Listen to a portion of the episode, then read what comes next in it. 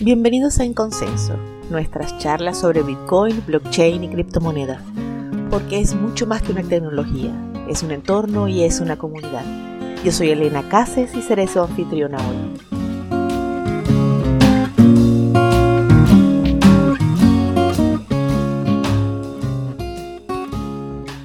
Bienvenidos una vez más a En Consenso. Hoy, como siempre, tengo a José conmigo. Hola José, ¿cómo estás? Hola Elena, muy bien, ¿y tú? Todo muy bien. Hoy nos vamos a entretener mucho, vamos a hablar de temas tributarios con José Antonio Bravo Mateo. José Antonio es especialista en impuestos, es licenciado en Ciencias Económicas y, Empresariales de la Universidad de Valencia. Tiene un máster en Contabilidad en Dirección Contable y Financiera, en Tributación Asesoría Fiscal y es uno de los socios fundadores de Avalbit, que es la Asociación Valenciana de Bitcoin y Criptomonedas si ustedes eh, quieren adivinar, pues sí, hoy vamos a hablar de impuestos. Hola, José Antonio. En España. Hola, ¿qué tal? Bienvenido a Inconsenso, José Antonio. efectivamente. Hablaremos de impuestos en España, efectivamente. Aunque mm, en algún caso puedo dar guía de cómo puede ser en algún otro país también. ¿eh? Ah, buenísimo eso, José Antonio. Le vamos a sacar chispas a, eso, a ese ofrecimiento. Comencemos con lo más básico y para mí lo más importante. Bitcoin es una moneda, José Antonio.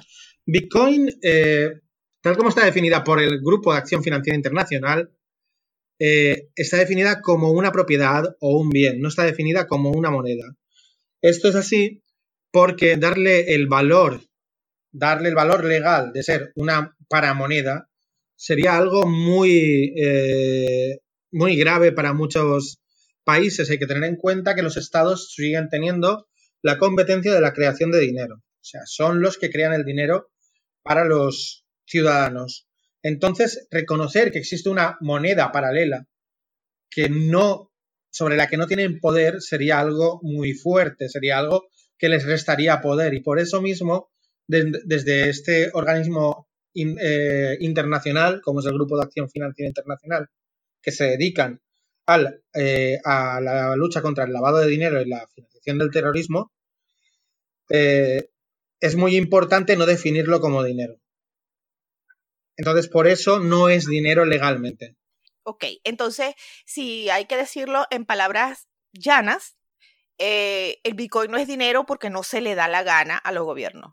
Efectivamente, porque no quieren reconocerlo como, como, como tal. Lo reconocen como medio de pago. Algunos países lo reconocen como un medio de pago incluso legal, como puede ser Japón, pero no lo reconocen como una moneda como algo, una creación monetaria en sí, sino como un bien eh, que es extramonetario, un bien, una propiedad, algo, como si fuera oro, como una commodity, pero nunca como una moneda. Pero en, algún momento el oro fue moneda. Sí, el oro, pero el oro acuñado, no el oro en sí. O sea, el oro convertido en, una, en un bien monetario. El oro puro no llegó a ser nunca en ningún momento moneda de curso legal, sino que las monedas de curso legal, incluso de oro, debían estar acuñadas con la efigie del rey, el emperador o la persona que en ese momento gobernara. Se podían tolerar que hubieran otras monedas de otros emperadores, pero lo más rápido era intentar acuñarlas cuanto antes posible. ¿Por qué? Porque la acuñación en sí era un símbolo de poder. Entonces, por eso los gobiernos no van a prescindir de tener ese poder, de decir, mira, somos los dueños de ese dinero y somos los que lo creamos. Ok, entonces, eh, Bitcoin no es una moneda porque ningún gobierno puede decir esta moneda es mía. Efectivamente, porque sería eh, reconocer la pérdida de soberanía de los estados sobre el dinero. Y es una de las cosas que les queda en este momento. Solo, hay que ver cómo algunos estados manejan la soberanía monetaria. El mejor ejemplo, Venezuela y Argentina, bueno, a veces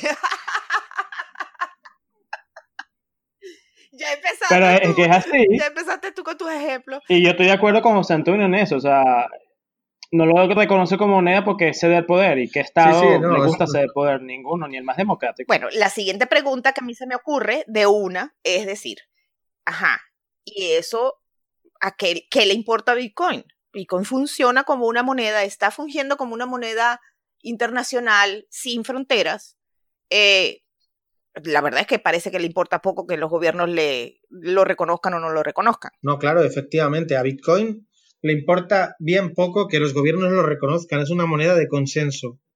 Y en cuanto una persona que tiene que pagar un bien o un servicio o una deuda a una segunda persona, quiera utilizarlo y ambos consensúen el uso de ese bien, de esa moneda, de, de Bitcoin, para cancelar el pago del bien o servicio o para cancelar la deuda, a partir de ese momento ya lo que digan los estados no tiene importancia.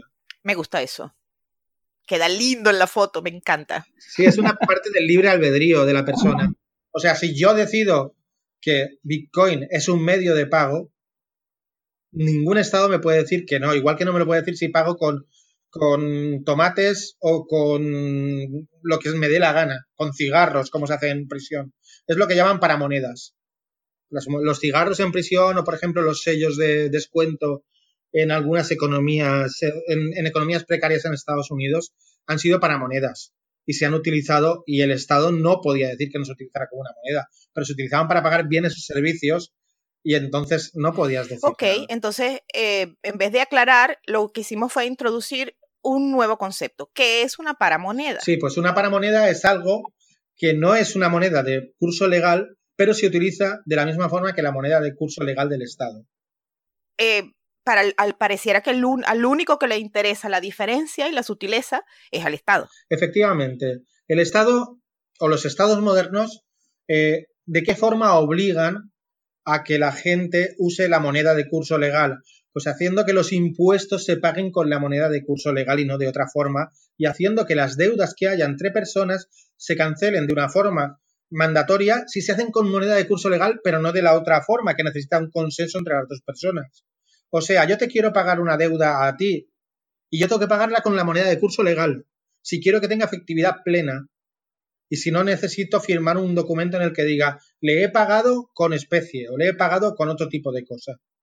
Eso es lo único que nos pueden obligar. Y aparte los, los, los impuestos, como he dicho antes, como los impuestos es una cosa inevitable, tal como dijo Benjamin Franklin, que en la vida eh, había dos cosas de las que nunca nos libraríamos y serían la muerte y los impuestos, pues eh, los por ahí tenemos que pasar siempre y siempre se están pidiendo, o mayoritariamente se están pidiendo en moneda de curso legal.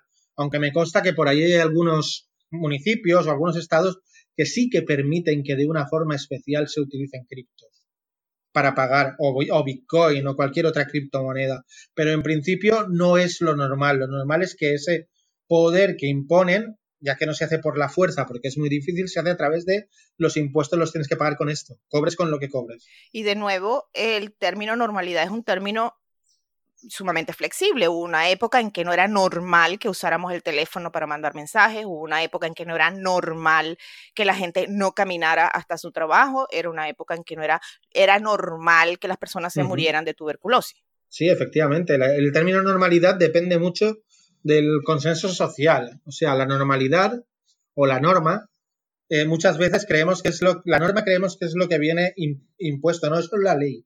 Lo que hace un gobierno es crear leyes. Las normas pueden estar por encima de las leyes. Hay normas que son extralegales. Como por ejemplo, no creo que nadie dijera, eh, o sea, hay, hay, normas que no tienen por qué estar escritas en leyes y la gente las cumple. Como por ejemplo, eh, si voy a un restaurante, puedo, eh, no voy a ir con una, eh, sin camiseta, un hombre o una mujer. No, porque es una norma prácticamente social que tenemos claro, aunque no haya una ley que lo prohíba.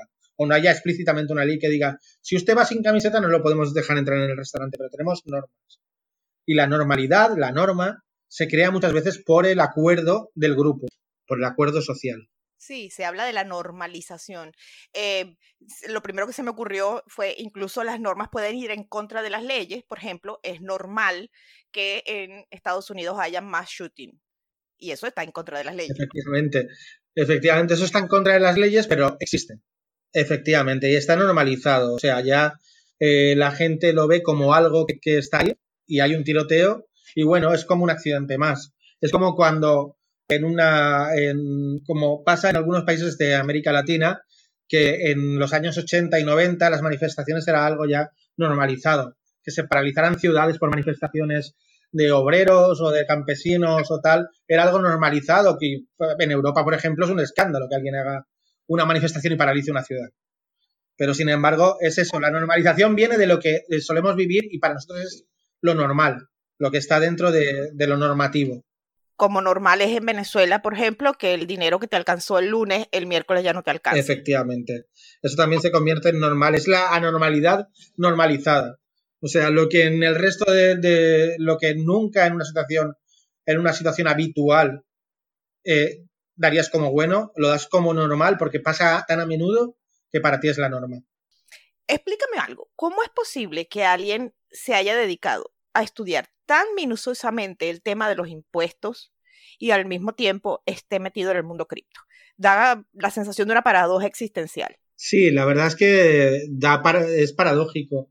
Pero bueno, esto viene de, hace mucho tiempo. O sea, yo en los años 90, cuando acabo la, universidad y tengo mi primer trabajo, lo primero que hago es adquirir una, conexión a Internet y adquirir un ordenador. La, con, prácticamente con, mi primer sueldo. Entonces, para mí es era importantísimo conocer Internet. Y para mí Internet se convierte en algo que es un es algo libre. De pronto veo cómo la gente puede informarse, puede conseguir información que antes costaba mucho conseguirla con un clic de ratón. Veo que puedo leer libros de, de bibliotecas de Estados Unidos, veo que puedo acceder a televisiones de todo el mundo, veo que puedo acceder a información de cualquiera y veo que hay un gran campo de libertad. Y empecé a interesarme en todo el tema de la libertad en Internet, de cómo eh, intentar que no se convierta en algo controlado por los estados, en cómo conseguir que Internet eh, consiga esa eh, erosión de poder que, es importantísima para, para, evitar el control ciudadano. Y estamos ahora mismo en un momento existencial bastante grave en ese aspecto con todo el tema de las redes sociales intrusivas, con la lo que llaman el capitalismo de vigilancia o la economía de la vigilancia, para, no, para que no, hablemos eh, únicamente de capitalismo como algo malo. Y entonces, este, todo esto son problemas que vienen ya de hace 30 años, de principios de los 80, y que ya gente que estaban, sobre todo eh, criptógrafos, que estaban dedicándose a, observar cómo estaba evolucionando Internet, se estaban dando cuenta de que era necesario crear un, un efectivo que fuera libre de los estados y que permitiera hacer pagos como ahora se hacen con, con, dinero en efectivo, de una forma anónima. Y estaban viendo que el Internet, igual que servía para eh, aumentar la libertad, podía servir también para cerrarla más, que es lo que está pasando ahora mismo con plataformas como Facebook o Google, que somos, sin darnos cuenta, nos estamos convirtiendo en esclavos de las plataformas. Yo ya eh, venía de ese movimiento en los años mediados de los 80 y sobre todo eh, principios de los 90.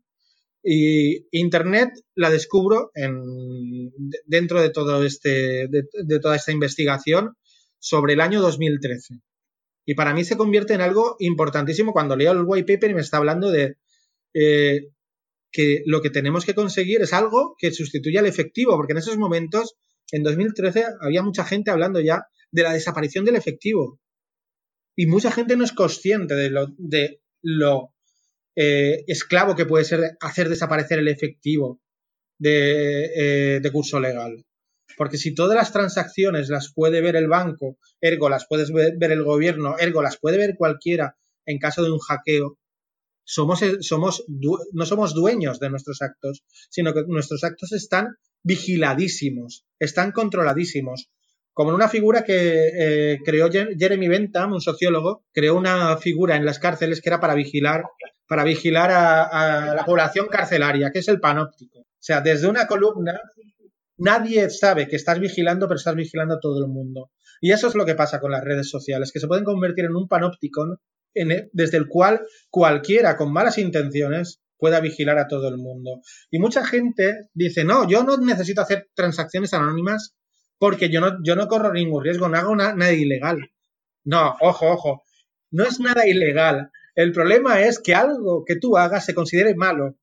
Que yo, por ejemplo, vaya a la iglesia evangélica y mañana haya un cambio de gobierno y se convierta eh, mi país, como en esta serie del cuento de la criada, en un país católico ultrarreligioso y ser evangélico sea sea un delito. Y yo que creía que estaba haciendo algo bueno, de pronto me convierto en un delincuente. Eso es lo que la gente no se da cuenta. De esa información y, la información que damos, que damos con el dinero es la más inconsciente porque hacemos actos de pago continuamente con tarjetas de, crédito sobre todo aquí en España, se hacen muchos actos con tarjetas de crédito y no son conscientes de lo que están haciendo, de todos los datos que están dando, de cómo se pueden utilizar. Sí, estás hablando del rastreo a través del dinero, pero eh, yo tengo sobre todo mucha expectativa, mucha curiosidad y mucho temor en el tema de que los datos personales se están convirtiendo en un valor. Entonces, no es solo en qué gasto mi plata, sino es con quién interactúo, es cuáles son mis intereses, es qué cosas eh, visito y dejo de visitar, cuáles son mis filiaciones políticas.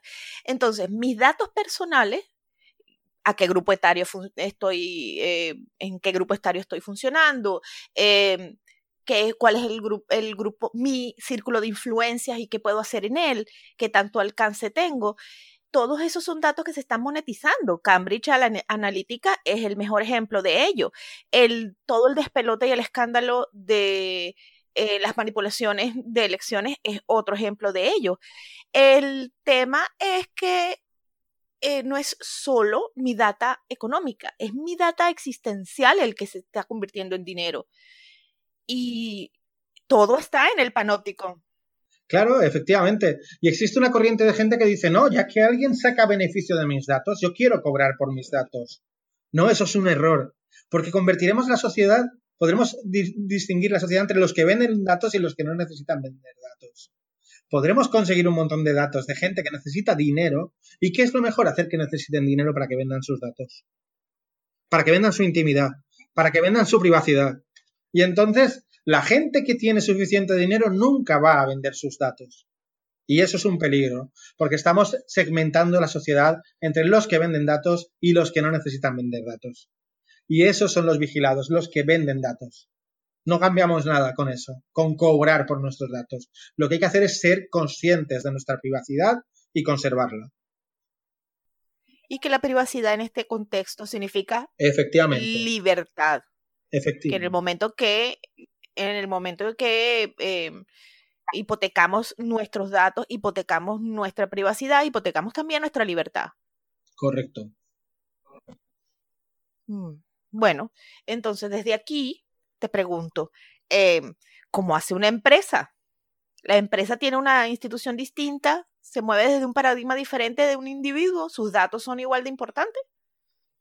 Mm, a ver, una empresa. Eh, repítemelo porque no te he oído bien. Sí, mejor. Ha habido unos cortes y.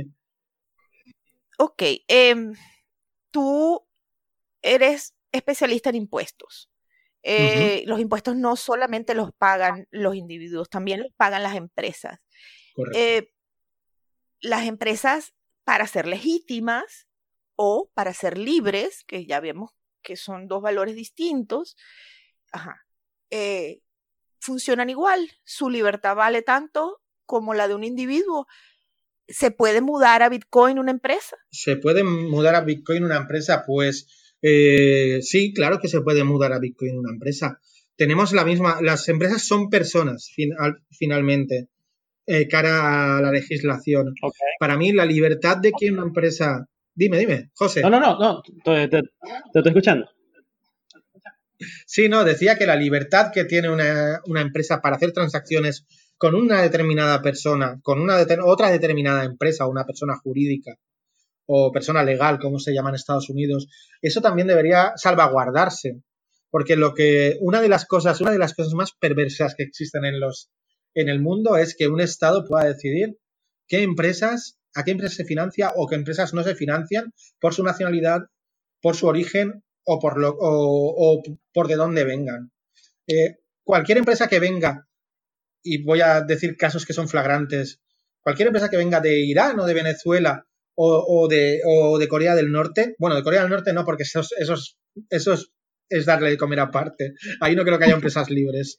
Pero cualquier empresa que haya en Irán, o cualquier profesional que haya en Irán, o cualquier empresa que haya en Venezuela, o cualquier profesional que haya en Venezuela, o en Cuba mismo. Si nosotros no le, cerramos ya el paso por decir, eh, es que viene de tal país, es que es de este origen, es que es una persona que nació allí pero ahora vive en Estados Unidos y le estamos cortando esa libertad a una empresa o a un empresario o a, o a un profesional por el mero hecho de su origen, estamos equivocándonos porque no estamos atacando a la raíz del problema, sino que estamos tirando a bulto Y estamos errando el tiro, porque a donde hay que atacar es a la raíz del problema, no a las personas que se pueden ver afectadas y entonces sentir, eh, eh, tener un sentimiento de nacionalismo eh, irracional de decir, mira, porque soy mm, iraní, que eso está pasando, no me dejan comerciar con Reino Unido. Pues yo ahora voy a apoyar a mi gobierno, a una regañadientes, pero en este caso sí, porque no me están, eh, Occidente no me está dejando negociar una serie de cosas con empresarios de, Occidente.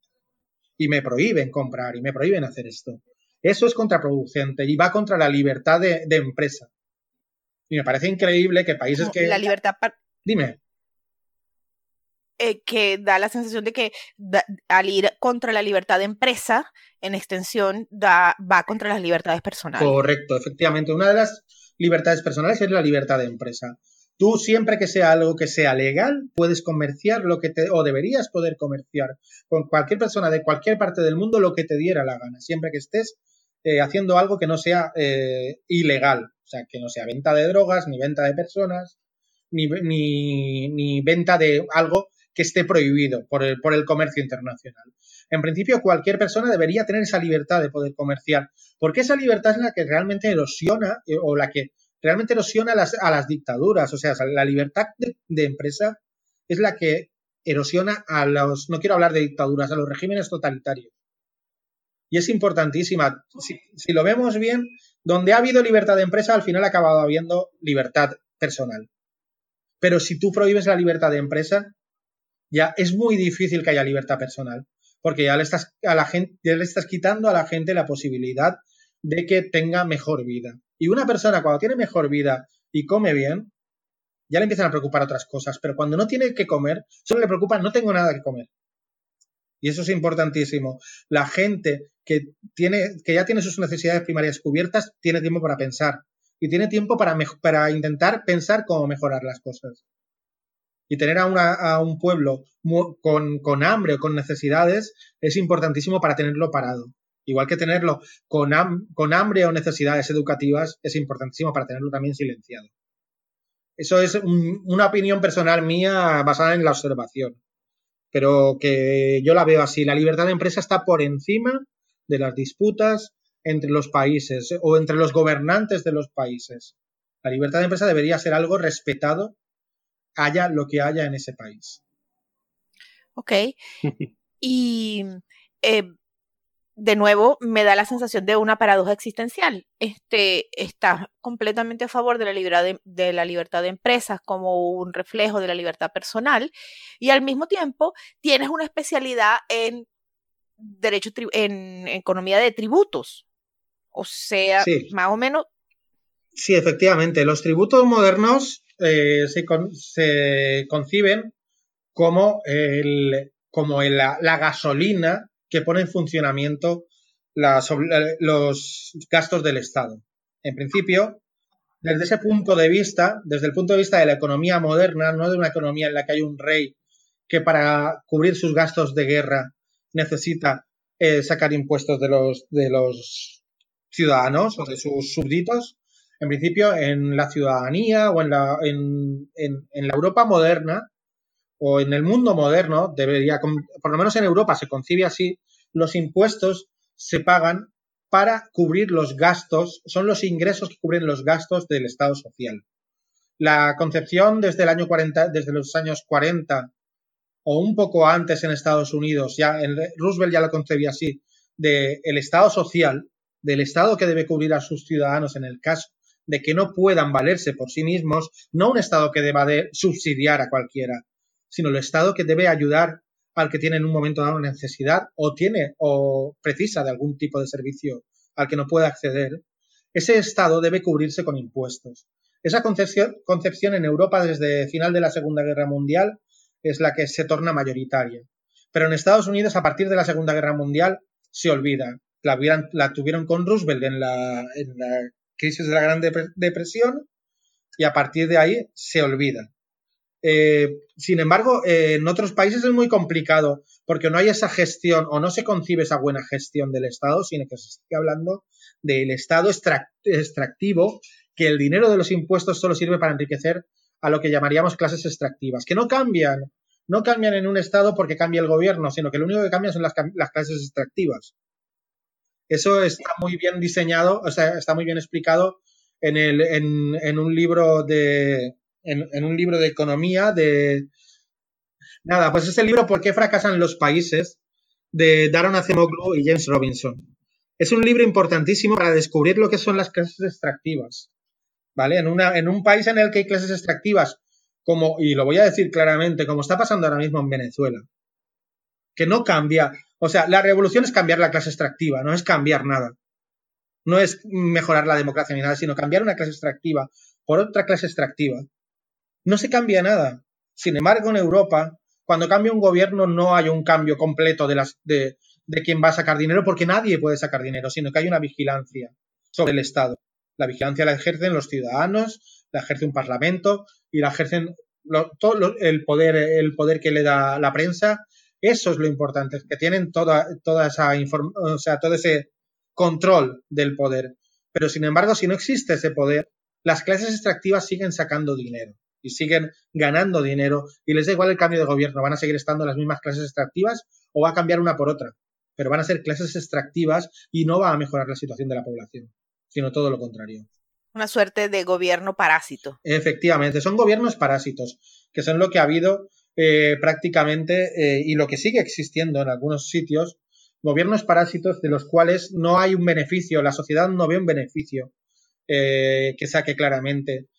Un ciudadano holandés o un ciudadano sueco sí que ve que con sus impuestos se hacen carreteras, hay educación, hay sanidad, hay ayudas a las personas mayores, pero ¿Qué puede ver un, ciudadano, y voy a ir a una nación que parece normalizada, un ciudadano mexicano, cómo ve que se tratan sus impuestos? O un ciudadano, incluso español, existe aún esa conciencia, cómo ve que se tratan sus impuestos, si lo que ve son casos de corrupción, casos en, lo que, en los que el dinero va de, de su bolsillo a enriquecer a veces a constructores o a hacer elefantes blancos o hacer eh, cosas que no tienen ningún sentido y sin embargo siguen viendo que sus servicios públicos siguen sin, sin mejorar. El tema no está, o en mi opinión o en mi vista ideológica, el tema no está en que eh, eliminemos los impuestos y que cada uno se gestione, sino en mejoremos esa gestión, vigilemos esa gestión, hagamos un Estado que sea realmente eh, moderno, que sea un, Estado realmente democrático, un, Estado realmente de la gente, pero no un Estado que sea de clases dirigentes, sino un Estado que sea de abajo arriba, no de arriba abajo. Eso es lo importante, para que todos nos beneficiemos. Que, la gente tenga una puerta de salida de emergencia, como sería, por ejemplo, Bitcoin, eh, podría dar espacios para que negocien con estados como los nuestros, por ejemplo, aquí en Venezuela, en donde o negocian o ya, o sea, o se, o se van, porque... Sí, efectivamente. Ya no tienen completo control con respecto a las personas, pero eso pasa también por la educación y pasa por la adopción y pasa por eliminar todas las fricciones que hay de la adopción de, de criptomonedas. Efectivamente, eso es una de las cosas importantes que tiene Bitcoin. Y, y bueno, y las criptomonedas, yo principalmente siempre suelo hablar de Bitcoin porque es la que más creo que cumple con todas las características. Pero bueno, también el resto de criptomonedas pueden servir siempre y cuando se utilicen y tengan una finalidad que sea, que sea esta. Son una vía de escape para que ciertas personas en economías opresivas, en economías que, en las que se, le, se les oprime económicamente, tengan un pequeño eh, paraíso fiscal. No, es que la palabra paraíso fiscal tampoco me gusta. Un pequeño, una pequeña bahía fiscal a la que acudir para eh, salvaguardar su dinero. Sí, realmente la, labor de un paraíso fiscal. Una península fiscal. una península fiscal. Sí, efectivamente. Un, es lo que se llama tax haven. Es un puerto, vamos. Eh, realmente el concepto de paraíso fiscal o de tax haven era un sitio donde la gente salvaguardaba su dinero en caso de peligro.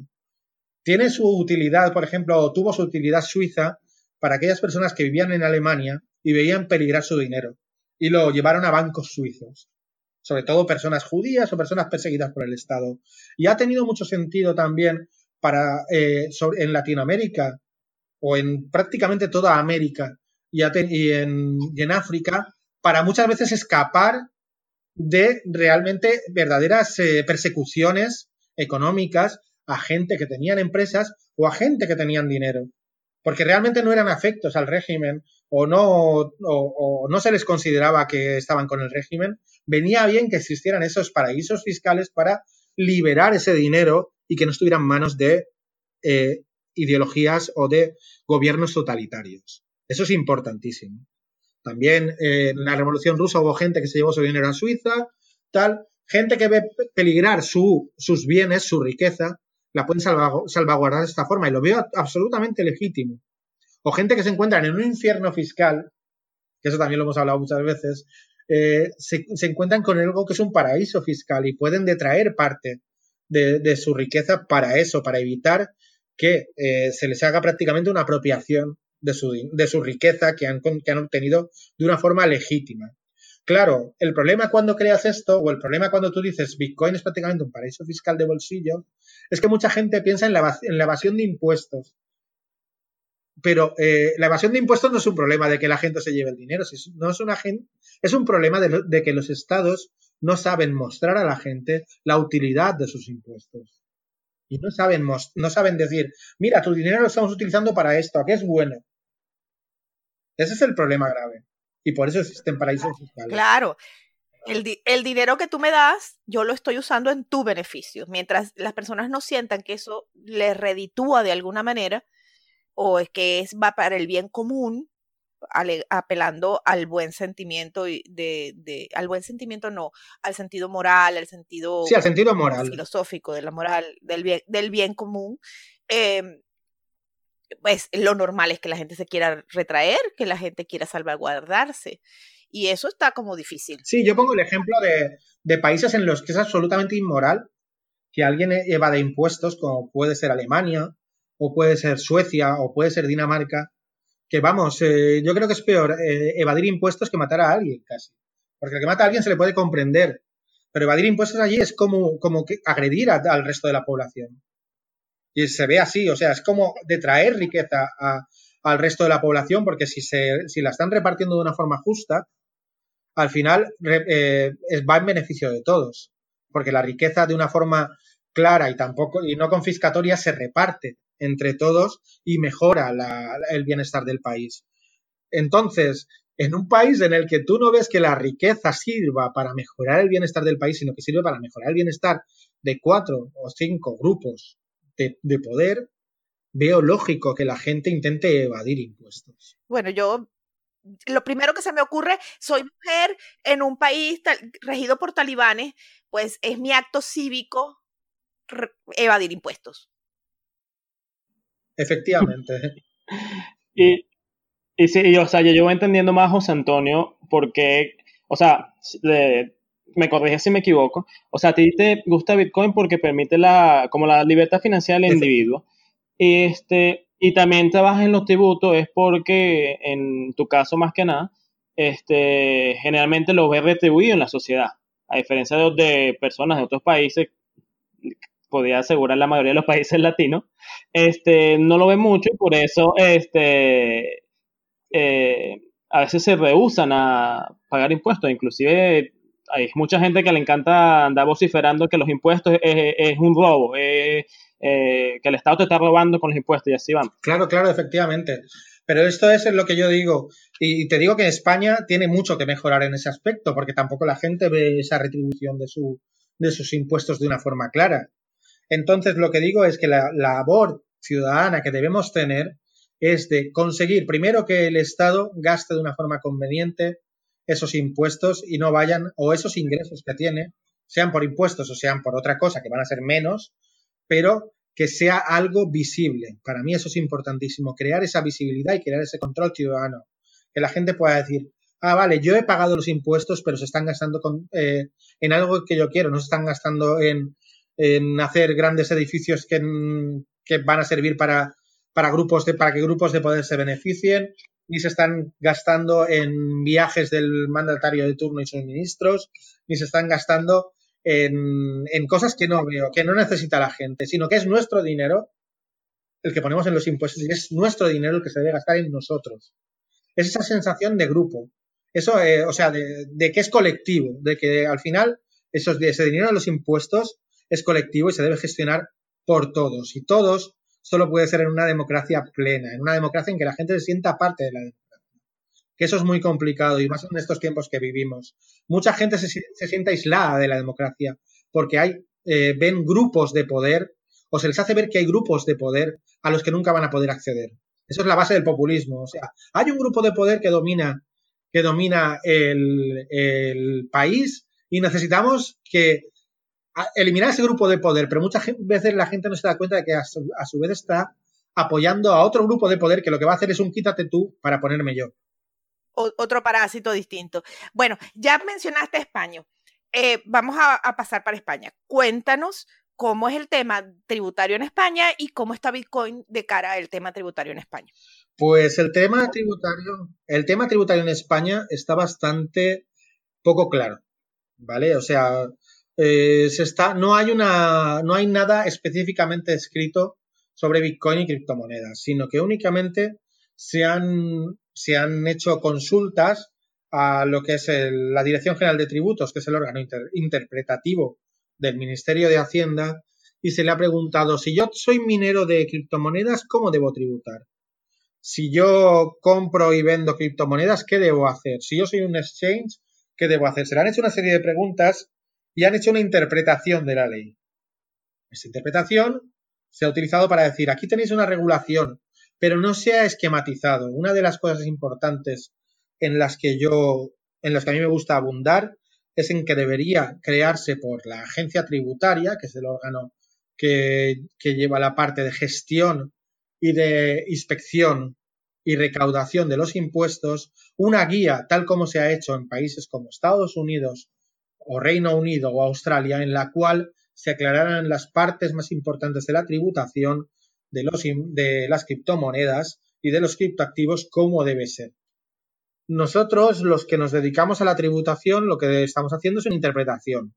También, tal cual la está haciendo el, el gobierno. Y muchas veces nos hemos equivocado. Yo primero, que he dicho, no, yo creo que las compraventas eran así y luego ha salido una interpretación y ha dicho algo distinto. Así es muy complicado trabajar, porque si estamos a golpe de interpretaciones de gente que muchas veces tampoco conoce muy bien el mundo de las criptomonedas, que no conoce muy bien las operaciones y que se las explican a lo mejor en 3-4 horas y pretenden con esto interpretar, y a veces se hacen interpretaciones muy eh, sui generis, por, por no decir eh, algo más fuerte, eh, pues la verdad nos vemos en un campo a veces minado ya no solo nosotros, sino los contribuyentes, que son los que a mí como clientes míos más me preocupan, son los que me pagan y me dan de comer, se ven muchas veces eh, en peligro. Eh, ¿Qué hago? Estoy haciendo esto, ¿cómo lo hacemos?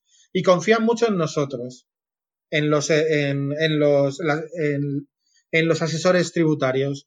Claro, y se pueden ver en un momento dado en, un, en unas arenas movedizas porque eh, distintos profesionales podemos tener distintas interpretaciones. Sería muy conveniente que la agencia tributaria en España, bueno, sería muy conveniente en todo el mundo que las agencias tributarias dijeran, si usted tiene criptomonedas debe hacer esto, debe hacer esto otro, nos debe dar esta información, nos debe dar esta otra. Y con eso aclararía más, nos parecería más o menos justo el tratamiento que les dieran, pero sería el tratamiento correcto. Porque así tal como estamos, estamos en un campo minado que no sabemos si estamos pisando una mina o si, está, o si, no, o si no la estamos pisando y eso es muy peligroso. ¿Y cómo hago para mantener mi privacidad, mantenerlo como si fuera efectivo si agarro y lo declaro al, tribu, al gobierno? Mm, es como, como hablábamos antes, es un tema de principalmente eh, de, de, ética. O sea, yo puedo tener mi dinero en efectivo, puedo eh, tener en mi casa 100.000 euros en efectivo, y puedo estar gastándolo. Y yo puedo coger cada vez que me cobro del, de, de, de, mis clientes o el que tiene un trabajo por cuenta ajena de su trabajo, sacar el dinero y guardarlo en su casa y siempre pagar en efectivo. Pero no hay ningún problema si yo soy consciente de que hay una serie de actos por los que debo pagar y éticamente lo hago y pago, no veo el problema, porque hasta ahora se ha hecho así en la mayoría de países no tenían el control de cada operación, pero sabían, pero sabían no, pero la gente paga. Yo prefiero esa, esa contribución voluntaria a la obligación y a la persecución, porque la persecución y la prohibición y la represión siempre lleva a que la gente pretenda saltárselas. Y prefiero que haya un poco más de manga ancha y digan, lo que vamos a perseguir no es a, vamos a perseguir el delito y no a cualquiera que nos huela delito. Para que así la gente tome conciencia. Dime, dime. Que es, una, eh, que es una distinción importantísima, porque como están planteadas las cosas ahora, todos somos delincuentes por defecto y lo que tenemos es que demostrar nuestra inocencia, cosa que ya sabemos que es imposible hacer. Sí, sí, efectivamente, eso es lo que pasa yo muchas veces hablo del punto de inflexión que fue el 11 de septiembre. Para mí el 11 de septiembre fue un punto de inflexión importante porque a partir de ahí parecía que los estados tenían derecho absoluto para vigilarnos a todos. Porque se produce una catástrofe grandísima y de pronto eh, la única forma de, evitarlas es vigilando a todos, porque si no tienes nada que esconder, no tienes ningún problema. En los años 80 y 90, en todo el mundo habían tantos había muchísimos atentados terroristas, había muchos ataques contra los estados y para nadie era algo extraño. O sea, nadie, a nadie le iban vigilando por la calle los estados, que seamos conscientes, ¿eh?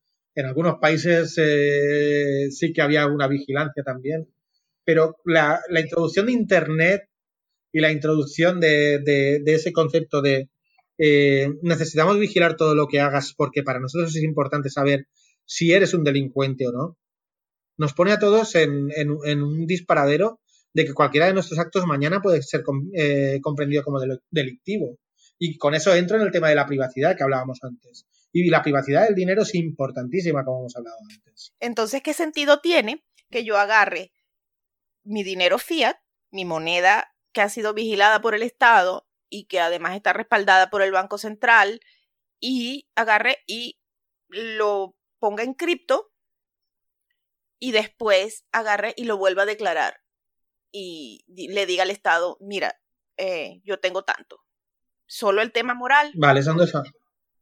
Sí, solo el tema moral. En mi, en mi opinión, solo tiene el tema moral. O sea, yo puedo tener criptos porque quiero ser privado y no quiero que sepan dónde van, o sea, qué hago con mi dinero. Y a su vez puedo declarar porque creo realmente que con mi dinero se pueden hacer cosas buenas o se están haciendo cosas buenas. Eh, yo esa es una de las cosas que más me cuesta, sobre todo porque hemos de tener en cuenta que los primeros eh, las primeras personas que adoptaron Bitcoin como un medio de cambio o un medio de pago fueron eh, personas que venían de economía austriaca y, de, y sobre todo de libertarios. Libertarios en el sentido que se entiende en América como personas que creen que la libertad del individuo está por encima de la libertad del Estado y que el Estado debe desaparecer o no debe desaparecer, pero debe ser mínimo, como los minarquistas. Entonces, a partir de ese punto en que muchos adoptantes de las criptomonedas vienen de esa corriente ideológica, llegar a comprender que puede haber gente en las criptomonedas en las que, en las que realmente lo que les interesa es la privacidad mucho más que la parte de evitar el Estado o destruir el Estado o minimizar el Estado, es una cosa importante para la adopción completa. Si nos limitamos solo a las personas que pueden tener ideas minarquistas, ideas libertarias, nunca las criptomonedas van a ser adoptadas por la mayoría. Pero si decimos esto es para que tú conserves tu privacidad, conserves tu intimidad y no hagas que cada acto económico tuyo se convierta en un acto vigilado, podemos conseguir que las criptomonedas se amplíen a muchas más personas y a muchas personas que piensan de formas distintas. Yo muchas veces digo que las criptomonedas pueden servir también a gente que trabaja desde, desde campos distintos políticos o desde ideologías distintas, porque lo que importa es la privacidad. Lo que importa no es como lo que pienses, sino lo que importa es que nadie te eh, penalice por pensar de una forma determinada o te penalice por hacer las cosas de una forma determinada. Yo, ajá, ya ahorita para, digamos, tocar un tema más aterrizado, en, o sea, para los españoles como tal, ¿qué recomiendas cómo manejen las criptomonedas, digamos, para que cumplan con sus deberes tributarios. Muy bien, pues mira, te explico. Eh, principalmente, como sabemos que todas las transacciones que se realizan con criptomonedas, ya sea eh, comprar, o sea, ya sea vender eh, criptomonedas por moneda fiat o intercambiar criptomonedas entre ellas, son actos grabados. Lo importante es que tengamos una especie de contabilidad de esas operaciones, un registro de esas operaciones que sepamos esas operaciones que hemos hecho, eh, cuáles son y qué beneficio o pérdida ha podido haber. es interesante desde el punto de vista económico también. O sea, saber si en una operación hemos ganado o hemos perdido es importante para saber si la operación la hemos hecho bien o mal y podemos aprender de ella.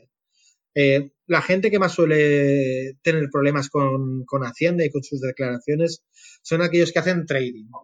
las personas que hacen trading a veces hacen de, de 20 o 30 operaciones al día y si hacen trading algorítmico y con robots, pueden hacer 500.000 operaciones al día. Para mí es importantísimo, ya no solo por el caso de tributario, que es un caso, sino por el tema de saber cómo estamos haciéndolo, tener un registro de esas operaciones y decir aquí hemos ganado, aquí hemos perdido y aprender de esas operaciones. Si tenemos ese registro ya, la parte de declarar es lo de menos. O sea, si queremos declarar, lo tenemos ahí ya todo el registro hecho. Si no queremos declarar, bueno, pues tienes el registro y te sirve económicamente para saber, ¿estoy haciéndolo bien o estoy haciéndolo mal?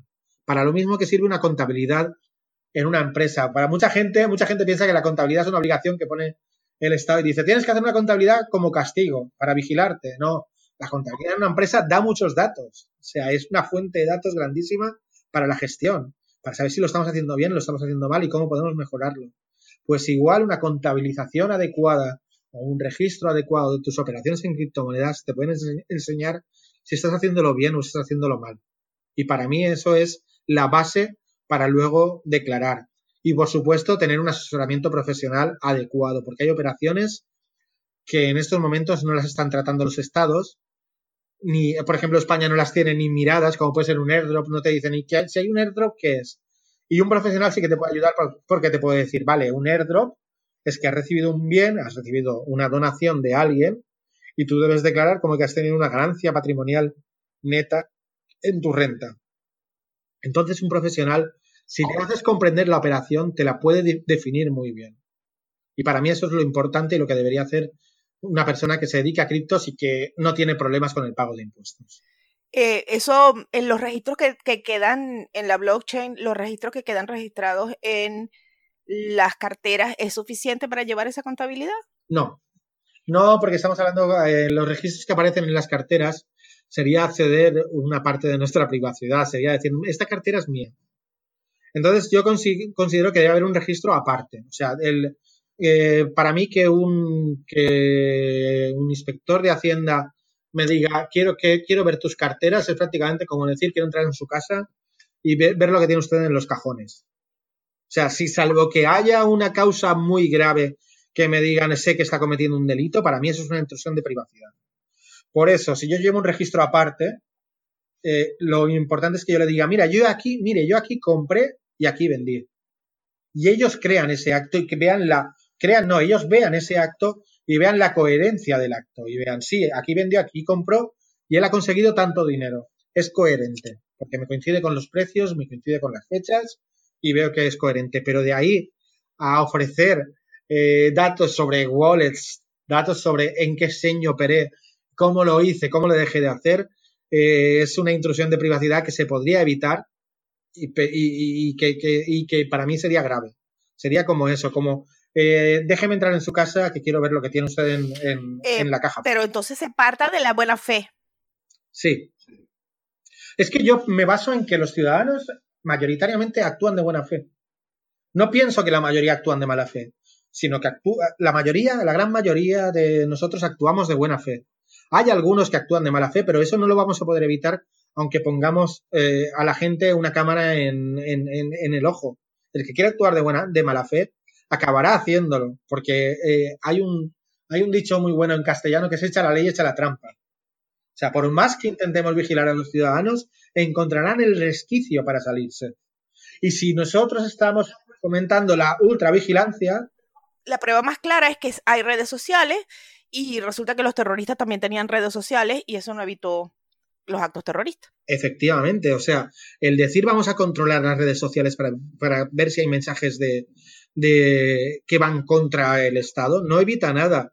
En China, por ejemplo, se hizo muy famoso eh, Winnie the Pooh porque era la forma de, referirse al presidente chino.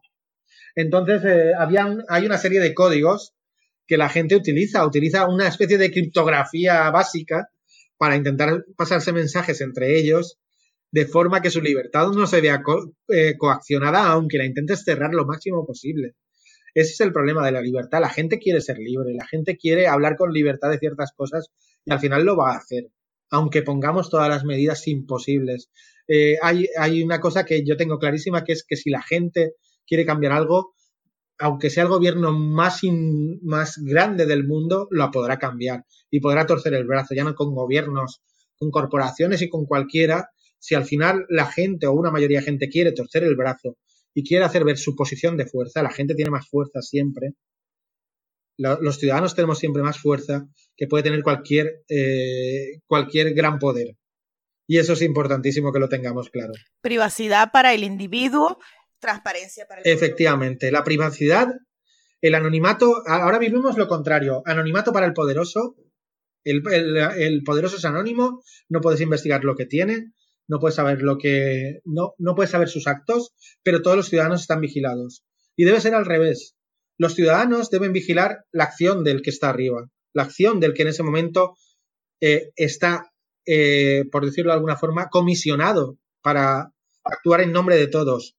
Nadie que está en el poder está para siempre, sino que está comisionado por los ciudadanos o debería estar comisionado por los ciudadanos y debería ser controlado por los ciudadanos. El único control que existe o que debería existir es el de los ciudadanos hacia la cúpula, pero no el de la cúpula hacia los ciudadanos, que eso nos lleva hacia un 1984 de Orwell, en el que somos prácticamente, volvemos a ser otra vez súbditos, súbditos de, un, de un gran poder. Eh, yo quería este, o sea, con lo que me dijiste de los impuestos, me da a entender que para lo mejor, o sea, quien quiera hacer trading en España, lo mejor es que lo haga de manera profesional. No veo a alguien que haciendo cambio eh, de vez en cuando así y casi que de manera irresponsable, sin llevar registro, si, y, no cumpla bien con los impuestos, porque, wow, o sea, como mencionaste el caso de la gente que usa bot algorítmico de más de 500 transacciones diarias, sería imposible para alguien que lo haga por, no sé, por hobby, por decir un ejemplo.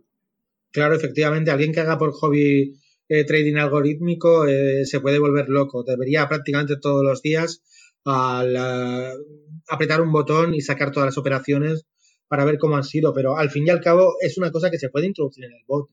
O sea, se puede introducir los resultados de las operaciones y de esa forma, yo creo que los bots algorítmicos me, preocupan menos, porque estoy seguro que tienen ese registro de operaciones. Me preocupa más la persona que está desde su casa de una forma eh, didáctica o, de aprendizaje haciendo trading y hace 20, 30 operaciones al día de una forma desordenada, porque primero no va a saber lo que gana. Y segundo, eh, a la hora de, presentar impuestos me he encontrado gente que me ha dicho, oye, es que no me acuerdo lo que he hecho, es que me han cerrado exchanges, es que ha pasado esto, se han encontrado con incidentes que ha sido una locura, de verdad. Y yo he dicho, madre mía, ¿y cómo podemos explicar esto? Tenemos que ir a, si alguna vez te, inspeccionan, iremos al señor de Hacienda y le diremos, mira, que este hombre ha sido un irresponsable. Se declara irresponsable y sancionalo, de verdad. O sea, como, como cuando te pillan borracho en la carretera, que pasa a veces aquí en España, y dices, mire, voy borracho, póngame la multa ya. O sea, no me hagas soplar. Pues igual, o sea, me declaro culpable ya. Antes de que me pilléis, me declaro culpable y así un poquito de manga ancha tendréis conmigo. Ya, sé, ya sabéis que lo he hecho. Pues así un poquito, a veces se lo he dicho a mucha gente, digo, si no, si no has tenido esa precaución, en el caso de que te pillen, ten por, lo menos la buena elegancia de decir, mire, sí, lo he hecho, ¿eh? de verdad, me declaro culpable, yo le pago, pero déjeme tranquilo, no me, no me persiga. Pues a veces es eso útil. Si saben cómo soy, ¿para qué me dan una cartera? Efectivamente, ¿para qué me dan a mí un ratón y unos gráficos? Si saben, si saben cómo me pongo. De verdad que. Eso se le ha pasado a mucha gente. El problema es que hay gente que viene, sobre todo eso lo detecta en España, hay gente que viene directamente de apuestas y se dedica al trading, como si fueran otras apuestas. Gente sin formación de trading, que les enseñan un cursito de trading y se creen que están jugando en las casas de apuestas, que lamentablemente en Europa se han hecho algo, una, una especie de lacra social, una especie de nueva droga. Y eh, esta gente muchas veces está incluso desesperada. O sea, para ellos el trading es fundamental y lo peor que hay en el trading es la desesperación. Porque, y eso me lo han dicho a mis compañeros que se dedican a trading profesionalmente, una persona desesperada en el trading es un, cebo para que otros se enriquezcan con él. Y es lo que suele pasar. En trading nos explican siempre los profesionales, el 80% pierde, el 20% gana. O menos del 20%. Pero la mayoría pierde, eso es real. Es como, como, es como un casino, como un casino muy grande en el que hay gente que sabe que va a ganar. pero a costa de que otros pierdan. ¿Por qué? Porque trabajan mejor y trabajan con nervio duro y saben que el dinero, si pierden, eh, es una responsabilidad y viven así. Pero el que, el que está desesperado, el que lo hace para... Y eso es una cosa que a veces pasará también en países como Venezuela. El que lo hace para comer es una es carnaza, es carnaza. Y va a acabar diciendo eso del trading es un timo. Va a acabar diciendo eso, el trading es un timo. No, el trading es científico. El trading bien hecho que le decía yo a José. José. José se disgustaba conmigo porque yo le decía que el trading era una apuesta, tal cual con esas palabras. Y José me decía, no, este, hay gente seria que se dedica a esas cosas serias y hace estudios y sabe de eso. Eso no es ninguna apuesta. Y yo digo, sí, pero es que eh, es una cosa que tiene tantas variables juntas, al final tiene que ser una apuesta. Y entrevistamos a un, una persona que se dedica al trading con seriedad Alberto. Y Alberto nos decía exactamente lo mismo que estás diciendo tú. hacer trading profesional no es seguir tu corazón, es hacer estudios y, hacer y seguir haciendo estudios y volver a hacer estudios sobre los estudios y después invertir la plata. Y sí, eh, no se puede hacer, es como hacer un, una operación a corazón abierto. Una predicción meteorológica. O una predicción meteorológica. Los meteorólogos no siempre aciertan. Es así, tal cual. Los meteorólogos no siempre aciertan. En todas las ciencias yo he descubierto que existe alguna que se llama metría, que acaba con metría. En economía no se, se llama econometría. Y es una forma de intentar medir los fenómenos de forma que eh, puedas buscar patrones. Eso es lo que hacen los buenos traders. O sea, estudiar operaciones y buscar patrones en ese mercado. Y una vez tienen un patrón estudiado y tienen muchas variables eh, más o menos controladas y tienen históricos hacia atrás muy buenos pueden decir aquí sé cómo se va a comportar el mercado, porque si 90 veces eh, cuando ha hecho esta curva ha habido una subida hacia arriba, pues eh, si 90 de 100 ha pasado, normal, lo normal es que pase. O sea, lo que hacen es eso, buscar fenómenos que se cumplen, de ahí el Fibonacci y una serie de cosas, que dan muchas posibilidades de que, se, de que pase eso. Y a veces crear, los, los traders buenos crean sus propias fórmulas y crean sus propios indicadores. O sea, eso es una ciencia muy buena. Hay gente que se pasa. Yo, tengo una variable que podemos usar ya de una si nos queremos dedicar al trading. Cada vez que predican, que predigan que Bitcoin se murió, podemos estar seguros de que no se murió. Efectivamente, yo se lo digo mucho. Cuando hablan mucho en la tele de que Bitcoin está muerto, compra. compra porque va a subir. Así es. Es el contraindicador. Eso se llaman contraindicadores. Y con algún trader de estos, eh, hay mucho trader vende humo también en redes, sobre todo en Telegram. Y entonces es, eh, los utilizamos a veces como contraindicadores. Y decimos, si fulano dice que sube, tú vende, que va a bajar. Y si fulano dice que baja, vende, que va a subir. Porque es el contraindicador, haz lo contrario de lo que diga ese, ese trader vende humos, porque es lo que está haciendo. Está creando una tensión psicológica en la gente que le sigue para que hagan una cosa y él hacer la contraria. Y yo a veces lo digo a la gente, digo, cuidado con esos vendehumos, porque se aprovechan de vuestra, de vuestra inocencia y de vuestra ingenuidad y os hacen hacer un movimiento a 300, 400 personas que a él le favorecen porque va a hacer el movimiento contrario. Y o no solo eso, también los grupos de Telegram pago, o si no mis cursos para que aprendas a ser mejor, y así van, pues. Sí, pero bueno, que es un fenómeno que ha existido también en, las en la bolsa en la bolsa tradicional. Aquí en España yo he conocido traders de bolsa que no saben, yo creo que no tienen ni, un bachillerato y están dando clases de cómo ganar dinero en bolsa. Y me parece, me parece una cosa muy preocupante porque la gente que realmente se dedica a bolsa le dedica muchos años. Y hasta que no llevan un buen máster en, en bolsa y mercados, hasta que no llevan mucho tiempo de estudio, no pueden decir sé hacer esto. Y muchos no se atreven y sin embargo ves a charlatanes que dicen, yo tengo unas señales aquí que te van a hacer ganar dinero. Y a mí me da miedo, de verdad, me da miedo porque no están diciendo la verdad, que el 80% pierde y el 20% gana en, la, en el mejor de los casos y poniendo el, paradigma de Pareto en, sobre la mesa. Pero que no, me parece irresponsable absolutamente. Y donde más aprovechan es en los sitios o de las personas que tienen más necesidad. Y estoy seguro que ahora mismo en Venezuela debe haber una playa de, de gente vendiendo cursos de trading para uh. hagas usted rico, que debe ser espantoso. Porque... Bueno, aquí tienen una señal, una señal de esas que dices contraria. Este, eh, una buena ocasión de negocio. Vendan sentido común para que vean que nadie les va a comprar. Eso es muy caro. El sentido común, como dijo alguien, es el menos común de los sentidos. Por eso mismo. O sea que... Es muy difícil encontrar a alguien con sentido común, sobre todo cuando estamos hablando de temas de dinero. Totalmente. De temas de, cómo funciona el dinero. Porque el, dinero, eh, y eso lo vio Keynes, eh, se, mueve por espíritus animales. O sea, los, sentimientos de mercado es eh, si todo el mundo si todo el mundo va hacia arriba, yo hacia, si todo el mundo compra, yo compro.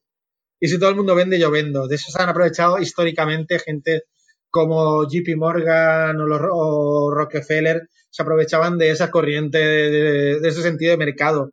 Decían, JP Morgan ha dicho comprar, todos compramos, ellos vendían. En ese momento en el que decía la gente, JP Morgan ha dicho comprar. O sea, es, es así, se han aprovechado de eso para enriquecerse y se van a seguir aprovechando mucha gente para eso, para ganar dinero con señales contrarias. Nosotros tenemos en Venezuela un dicho que eh, dice, amigo, el ratón del queso. Ese dicho es desde aquí. Mira, José Antonio, yo quería este, que me consultarte sobre cómo son los movimientos, o sea, cómo es la comunidad de Bitcoin criptomonedas en España, o sea, porque he visto que hay como, se, son por ciudades, hay gente que siguen, este, que se agrupa, o sea, Valví es un ejemplo, ¿no? Valví está sentada en Valencia, si no me equivoco, ¿no? Sí. Y también conozco que hay otras en otro lado, no sé qué si he visto Murcia, o sea, no conozco muy bien las ciudades, pero he visto que hay como varios grupos en distintas ciudades y también como que hay aparte movimientos como blockchain. O sea... Sí, efectivamente. Hay comunidades que empiezan con Bitcoin, hay comunidades que se transmutan luego a blockchain, como ha pasado con Avalbit. Okay. Hay comunidades que se dedican luego únicamente a una moneda o se dedican... Hay, una, hay muchísimas comunidades, es algo nuevo y la gente quiere aprender. Para mí, eh, yo soy una persona que está intentando sobre todo coordinar o quiero intentar coordinar los esfuerzos de todas estas comunidades y he entrado, en, contacto con algunas de estas comunidades, pero incluso hay comunidades, hay, eh, comunidades autónomas o ciudades en las que hay más de una. O sea, en Murcia hay dos que yo conozca eh, que se dedican a blockchain. En Galicia hay dos asociaciones. En alguna ciudad como Barcelona ahí, ahí, está disperso el, esfuerzo. Se intenta hacer una, una, una asociación, pero no se ha conseguido. Y a mí me gustaría que todas las personas que son entusiastas de blockchain, de Bitcoin, criptomonedas y blockchain, se unieran en un frente común, porque es importantísimo a la hora de convertirte en, un referente, en algo que la gente oiga y escuche, como algo normal, y no que cada uno haga la guerra por su cuenta. Eh, a mí me, consta que cuando la gente hace la guerra por su cuenta, la, guerra la, batalla se pierde. Mm, eh, por ejemplo, he sabido de lo que hacen algunas comunidades en Venezuela, como la de BCH o de Dash, de directamente intentar captar a la gente solo poniendo una pegatina en un negocio que luego en el del negocio no tiene ni idea de si allí se aceptan eh, Bitcoin Cash o se acepta Dash. Me parece una cosa horrible, de verdad, porque no ayuda a la adopción, sino todo lo contrario. A la gente le repele. Y yo prefiero que la gente que realmente tenga ganas de trabajar se una para los objetivos comunes, aunque luego trabaje en sus propios proyectos, pero que consiga algo bueno y algo favorable para todos al final. Es que el tema y estamos en esa en esa tabor. Efectivamente. Lo importante no es que eh, José Antonio Bravo esté hablando de impuestos y sepa de impuestos para, para las criptomonedas, sino de que yo ayude a alguien y otra persona técnica me ayude con un concepto, yo lo entienda y a partir de ahí podamos trabajar en, en proyectos que sean para todos y en proyectos que favorezcan a la comunidad. Porque la comunidad sigue siendo importante, somos seres sociales, los humanos somos seres sociales y pensar en nosotros como individuos aislados no tiene mucho sentido salvo a la hora de ver la potencialidad de cada uno, pero al final somos seres sociales y conseguimos más juntos que por separado. Conseguimos más coordinando nuestros esfuerzos, que eso también lo decía Adam Smith, o sea, el panadero vende por egoísmo, pero al final necesita que alguien le compre el pan. Y necesita a su vez otros que le vendan otro tipo de productos, necesitan la comunidad aunque luego persigan un, un bienestar personal. O sea, la, comunidad es importantísima y cuanto mayor sea, mejor. Es siempre mejor vivir en una ciudad grandísima como Nueva York, porque voy a conseguir un montón de ciudadanos que van a querer mis servicios, que vivir en sitios aislados 50 kilómetros cada uno y que cada uno eh, mire su bienestar y su propio egoísmo. O sea, la parte comunitaria o la parte no comunitaria, que suena muy mal, la parte social de cada uno es importantísima también para, para los negocios. Y eso lo tenemos que tener en cuenta. Y por eso todas las comunidades de, de Bitcoin, criptomonedas, blockchain, de toda, para mí, yo creo que de, todo el ámbito hispano, porque también se, está intentando conseguir a través de Alianza Blockchain Latinoamérica, mm, se está intentando también unir a comunidades que están en Colombia, ahora mismo está dentro Colombia, está dentro Chile, Panamá también, y algunas comunidades de, España también se están uniendo, además de Blockchain España, que fue la impulsora. Y para mí es importantísimo que lleguemos a ese nivel de que todas las comunidades estén unidas de una forma u otra para conseguir eh, objetivos comunes, que siempre hay un objetivo común, que es mejorar la, el, bienestar de todos a través de la descentralización. Eh, y para mí es importantísimo conseguir ese objetivo de aglutinar a cuantas más posibles y buscar más los consensos que los, que los disensos. Eso para mí es importantísimo en cualquier actividad humana. Y, cómo no, en las comunidades de blockchain, cuanto más buscar ese consenso, que es lo importante de la descentralización por encima de lo que nos, de lo que nos diferencia, de los disensos. José Antonio, eh, se nos pasó la hora rapidísimo y quedaron un montón de cosas pendientes, pero tenemos que ir cerrando. Eh, yo quería primero agradecerte eh, que nos hayas regalado tanto tiempo. Quería que cerraras contándonos un poquito qué es lo que ves en el panorama en España ahora que te tenga entusiasmado, que te parezca que va a ser una cosa buena para la comunidad? Pues ahora mismo en España eh, yo veo mucho interés, ya no solo por los por parte de por parte de algunos entusiastas como yo, sino por parte de las empresas en hacer desarrollos en Bitcoin, con criptomonedas. O sea, perdón, más que con Bitcoin o con criptomonedas, con blockchain. Eh, veo que es importantísimo, es una forma de acceso. Hay gente que es muy purista y dice, no, yo solo Bitcoin, yo quiero, solo quiero saber de Bitcoin y no quiero hablar de nada más que de Bitcoin. Para mí es importantísimo que haya gente haciendo desarrollos en criptomonedas, a pesar de que mucha gente me llama, o sea, o en, blockchain, a pesar de que mucha gente me tacha de maximalista de Bitcoin, porque solo veo Bitcoin como un gran desarrollo. Pero para mí es importantísimo que haya gente que esté experimentando con blockchain, porque al final, cuando se den cuenta de que Bitcoin es importante, tendrán que venir a mí o tendrán que venir a nosotros que somos los que estamos hablando de Bitcoin como un desarrollo importante y decir, teníais razón y tenemos que desarrollar dentro de Bitcoin de esta forma u otra, o a lo mejor estoy yo equivocado y, hay, y la forma es hacerlo de otra forma, pero si todos buscamos la forma común, que es lo que yo veo, y para mí es importantísimo que haya empresas que exista un conglomerado como Lastria en España, porque al fin y al cabo estamos todos trabajando por lo mismo, por buscar una mayor descentralización, por buscar eliminar los terceros de confianza y hacer operaciones sin necesidad de confianza entre nosotros. Y para mí es importantísimo eso. Y yo estoy muy ilusionado porque sé que se van a conseguir muchas cosas. Posiblemente algunas de las que yo pienso no. Y posiblemente algunas de las que otros piensan no. Pero al final llegaremos a un sitio común, como se ha llegado con Internet, en el que tengamos cosas que nos sirvan a todos. Y para mí eso es importantísimo y estoy ilusionadísimo con esa forma de trabajar que hay y voy a cualquier, hablo con personas de cualquier tipo de, de ámbito, sean empresas, sean bancos, sea lo que sea, porque me interesa que vean ese paradigma de la innecesidad de confianza y, eh, por tanto, de la descentralización, cómo puede ser importante para mejorar eh, la economía mundial. Maravilloso. En última instancia, lo realmente central, igual que con el Bitcoin, es el consenso correcto. El consenso es lo correcto. Buscar los puntos de contacto en los que estamos todos de acuerdo y llegar a, un consenso es importantísimo en todo, en cualquier actividad humana en la que haya más de una persona y esas personas piensen diferentes. El consenso es lo más importante. Bueno, entonces desde En Consenso, muchísimas gracias, eh, José Antonio. Vamos a... Muchísimas gracias a vosotros, Elena y José. Eh, muchísimas gracias a vosotros porque, mm, porque es muy importante hacer esta labor de difusión de, de, esta tecnología importantísima que es Bitcoin.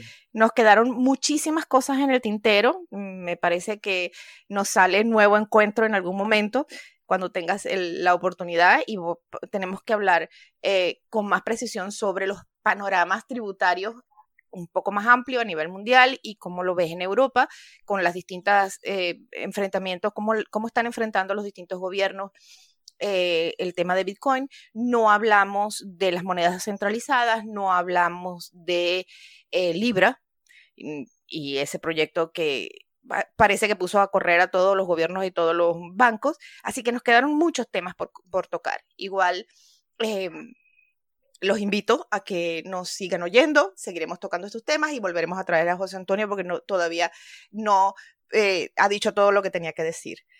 A vuestra disposición en cualquier momento. ¿eh?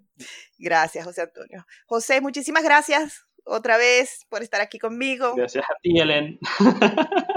Los invitamos a nuestro próximo episodio. Hasta luego, gracias por escuchar. Estas charlas en consenso hacen parte de Criptonoticias, el periódico especializado en Bitcoin líder en habla hispana. Nos pueden encontrar en Twitter, Facebook, Instagram, LinkedIn, YouTube, Telegram, en la web criptonoticias.com y ahora en formato podcast, donde sea que escuches tu podcast. Gracias por acompañarnos.